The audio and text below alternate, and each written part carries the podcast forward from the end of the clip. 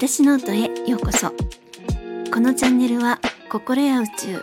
喜びにあふれた人生にするためのヒントをお届けしています。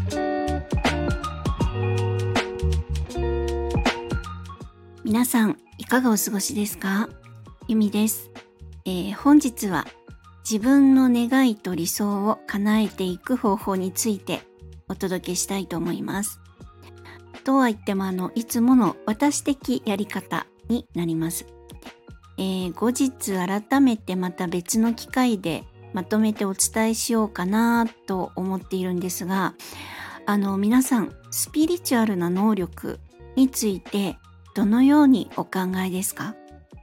であの私はですね実はあの昔「あなたの知らない世界」っていう怖い番組があったんですね。まあそういう怖い話が巷にテレビからまあ溢れ流れていた時代の生き物なのでなんだかこう怖いものが見える人とかあとガチのいた子とかですねなんかそういう霊能力者を思い浮かべてしまうんですね。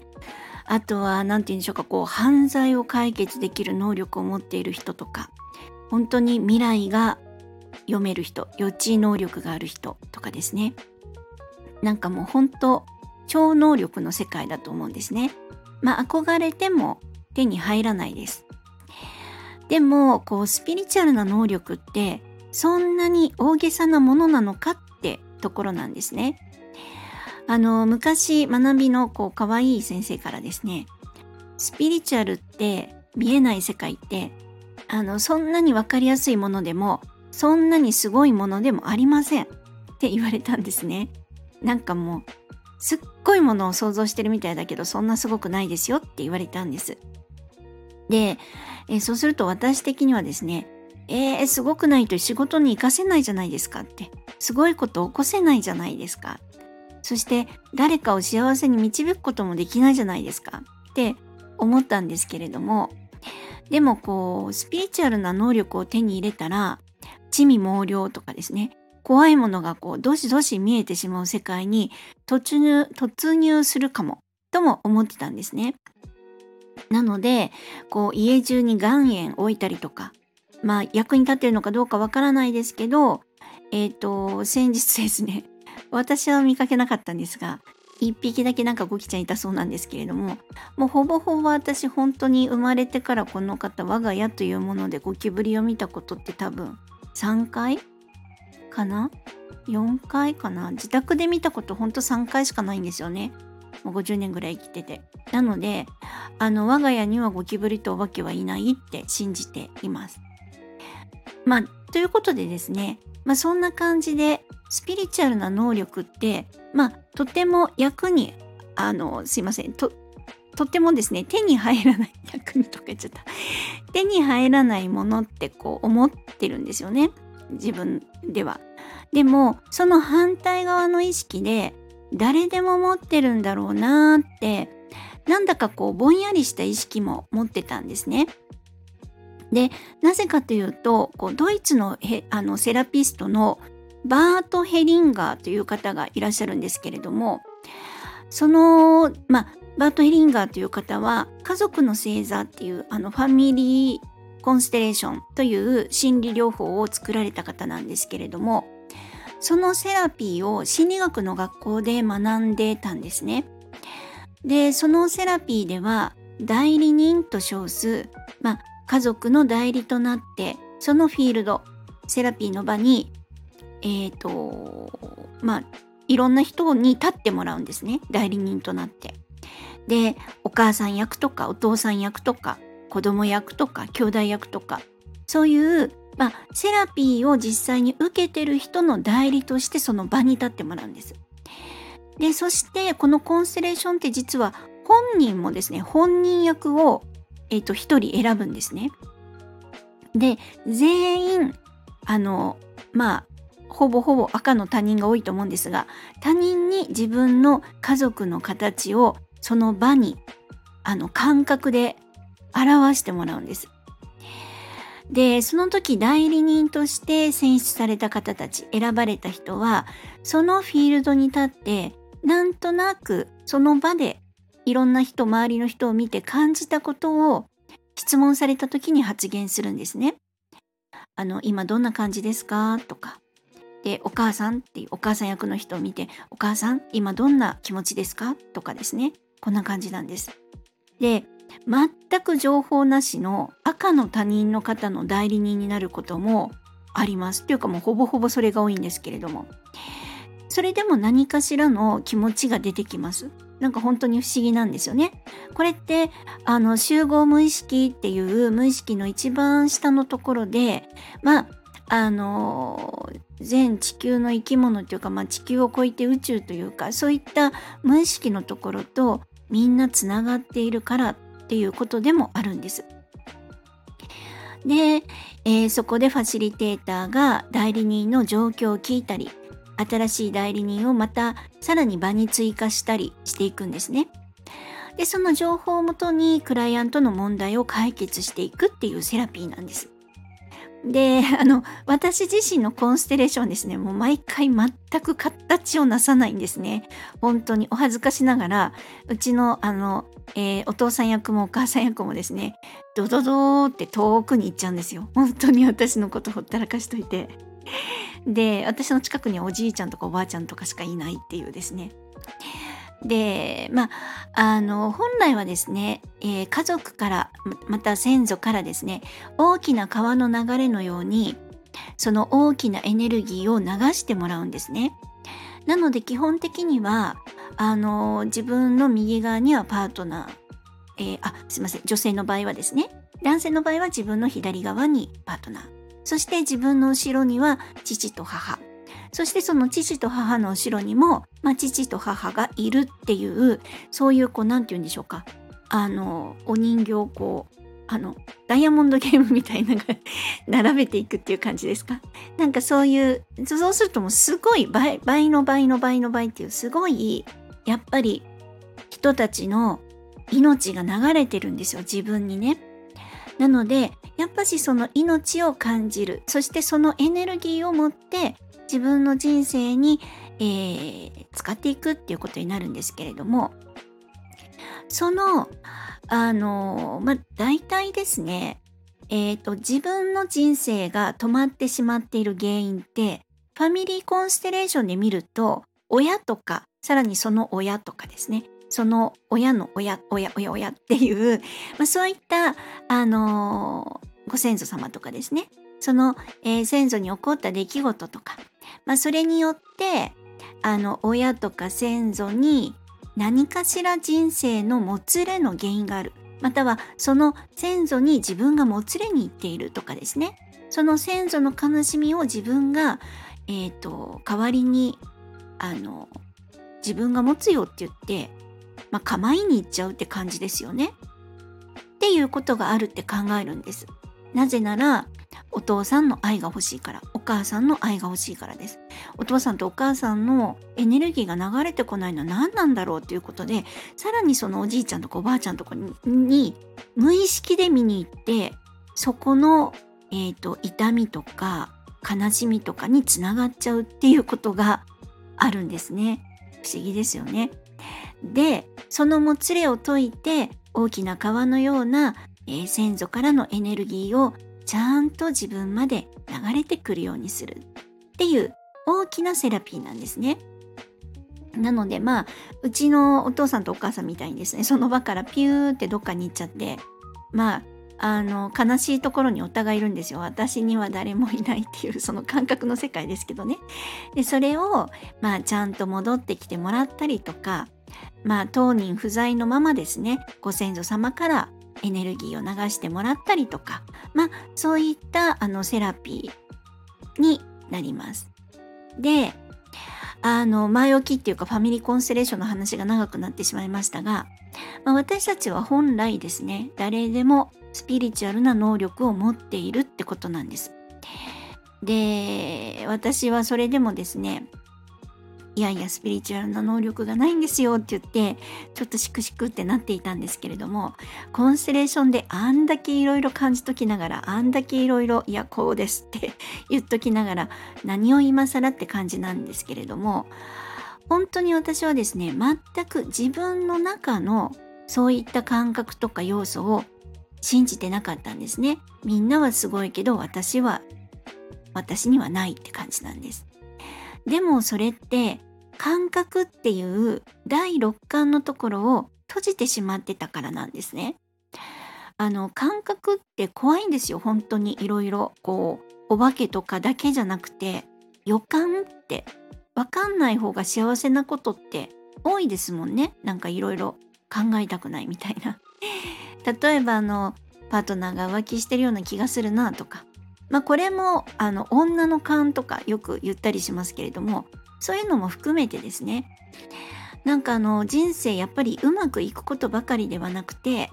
うーん試練みたいなのもたまにあったりすると思うんですね。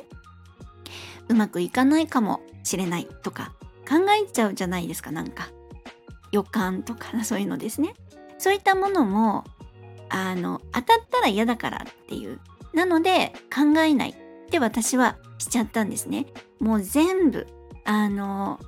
怖いからなぜなら小学校の2年生ぐらいからですね、まあ、56年生ぐらいまで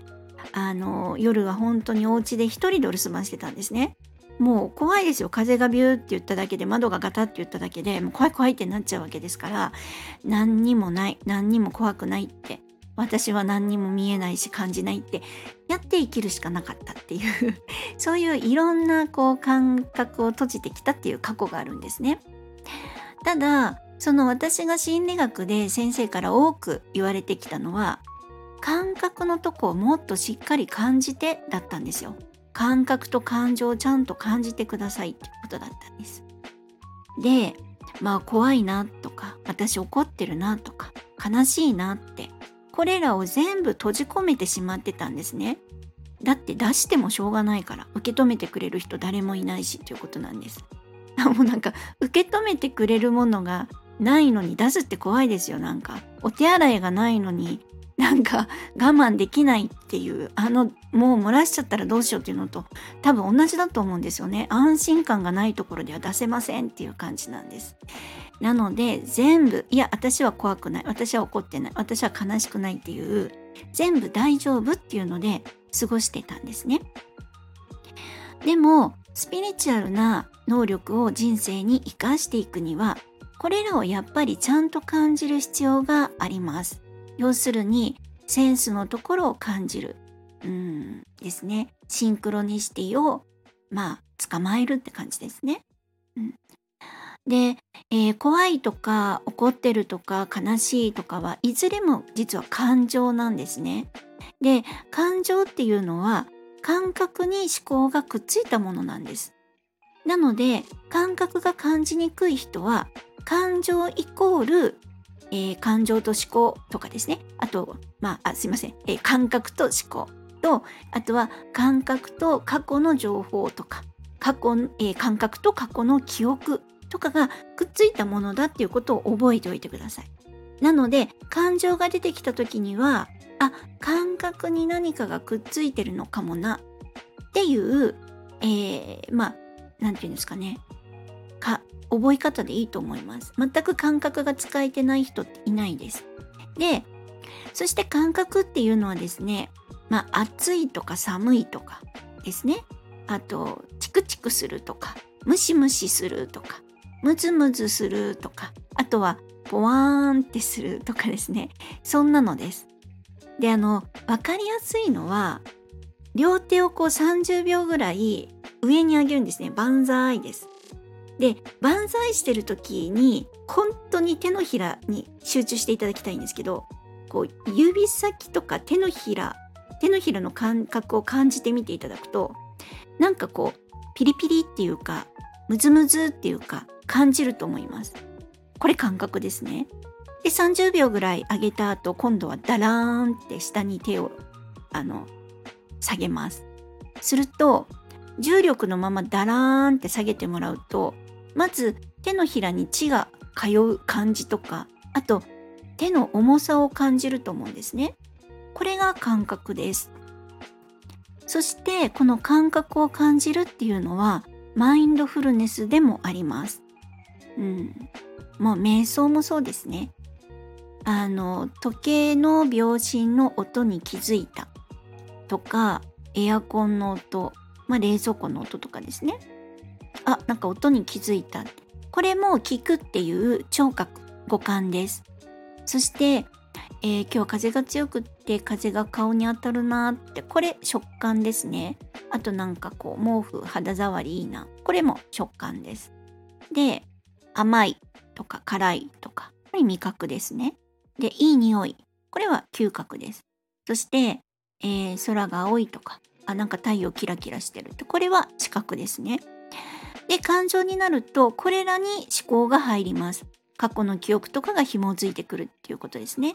空が青いななんか昔の運動会の時思い出してなんかじんわりきたとかこういうのが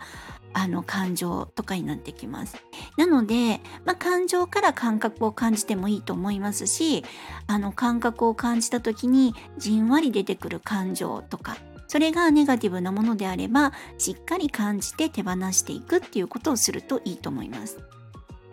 なので、まあ、こうやっていくと自分の感覚とか感情とかに気づけるようになってくるんですね。何が楽しいのか、何が嬉しいのかなんです。で、あの実はこの何が楽しいのかとか何が嬉しいのかっていうのはあの日常生活ですねついつい脇に置きがちなんですね。なぜかっていうとこうやらなければいけないこととかするべきことっていうことに追われてしまうからなんです。なのでこの感情とか感覚とかっていうものにいつも、まあ、気づいていけるようになるとですねこうついつい脇に避けてしまいがちの本当に自分が何がやりたいのか何が幸せなのかっていうこれにちゃんと気づいていけるようになります。ということでもう本題がですねすいませんこんなに遅くなってしまったんですけれども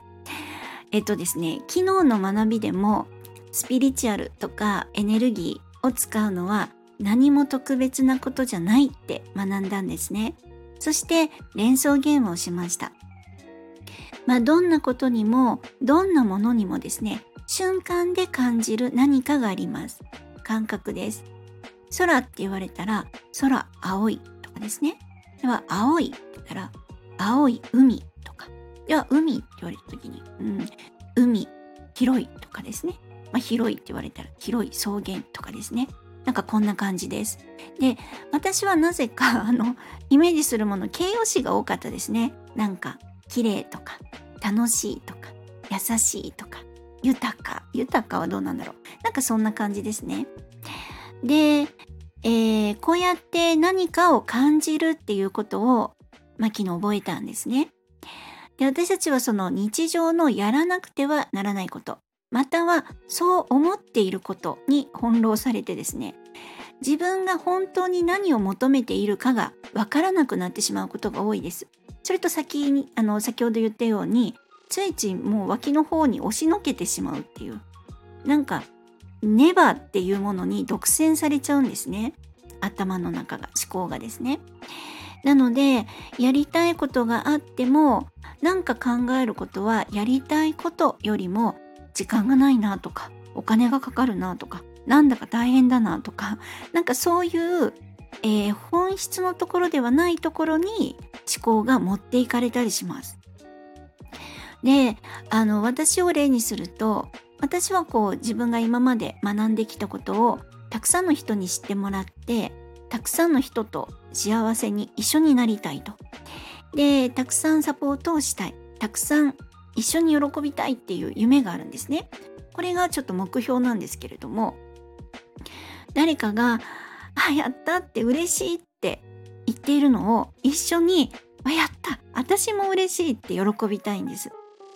でも、この自分の幸せをですね、すぐに忘れてしまって、あどうやって仕事にしようかって大変そうだなとかどうやって自分のことをこの仕事を知ってもらおうかってあ無理なんじゃないかなとかちょっと待ってどうやって生活していこうってあもうやっぱり諦めようかなって。でこうやってですね本当は自分がどうしたいのかって本当は何をしたいと思ってこの世界に飛び込もうと思ったの？とかあのどんな自分が幸せなの？っていうのをついつい忘れてしまうんですね。なんか普通に生きてるとどっちが現実的って言われるとやっぱり後者だったんですよね。夢じゃなくて実際にどうやって生きていくのよっていうのが優先されちゃうっていう感じです。だって生きていかなきゃいけないからですね。で、私を例にしてみましたが、まあ、こんなですね、仕事とか人生においての大きな役割を持っている大きなテーマじゃなくてもいいんですね。ああ、歌歌いたいなって思った時に、ああ、でもカラオケ屋さん行くの面倒だなとか、混んでるだろうなとか、今からじゃもう遅いなとか、休日だから料金高いなとか、なんか面倒だなとか思うことを先に考えちゃって純粋に歌いたいっていうのが置いてきぼりになっちゃったりしますよね。あって 私だけかもしれないですけど究極のめんどくさがりなので。でまあこれはですねなんか大変だなとかめんどくさいなとかってことで純粋な気持ちが覆いかぶされちゃうっていうパターンです。でもその後ろにずっとあるのは歌いたいですもんね。で、それに気づくんです。で、そうやって自分のいろんな思いの後ろに根強く、ちゃんとですね、あの、こっそりと ずっと隠れてくれている本当の自分のウォントですね。欲しいものに気づいていく。そして本当に自分が楽しいこととか安心すること、くつろげること、笑顔になれること。まあ、これらをですね、優先していって、まあ、自分が幸せで過ごしていけばその周波数に合ったものが自分の周りに出来上がってきます。要するに引き寄せが起こるっていうことですね。なんかあの虫の知らせみたいなもので寄ってくることもあります。あのシンクロニシティってやつですね。で、えー、パートナーとか仕事住むところ人間関係これもその周波数に合ったもの本当に、えー、自分が幸せで心地いいものに合ったものが、えーと、自分の世界になってくるっていうことなんです。これが引き寄せですね。でこうやって願いと理想が叶っていきます。えー、っとですね、むっちゃくちゃ長くなったのに、あの、テーマについて語ったのは最後の方で、そしてちょっと、あの、思ったより短いっていう、まあ、初っ端から脱線しまくりだったんですけれども、まあ、えー、そのくらいですね、感覚ってすごい大事なんですね。感覚を使うということ。そして、その感覚を、自分の感覚を信じること。で、この感覚っていうのが、スピリチュアルな能力にもつながっていきます。〇〇でなければとか、〇〇しなくてはっていう、この後ろに隠れている本当の自分の気持ちよさ、心地よさ、これをいつも忘れないでいていただきたいと思っています。この本当の願いを叶えていきましょう。というですね、えー、本日は願いと理想を叶えていく方向でした。えー、今までの配信や今回のお話でわからないところがありましたら、ぜひコメントやレターいただけると嬉しいです。そして、いいねやフォローもしてくださるととっても嬉しいです。えー、本日も最後までお聴きくださり、本当にありがとうございました。えー、皆様、ぜひ良いお時間をお過ごしください。ではまた。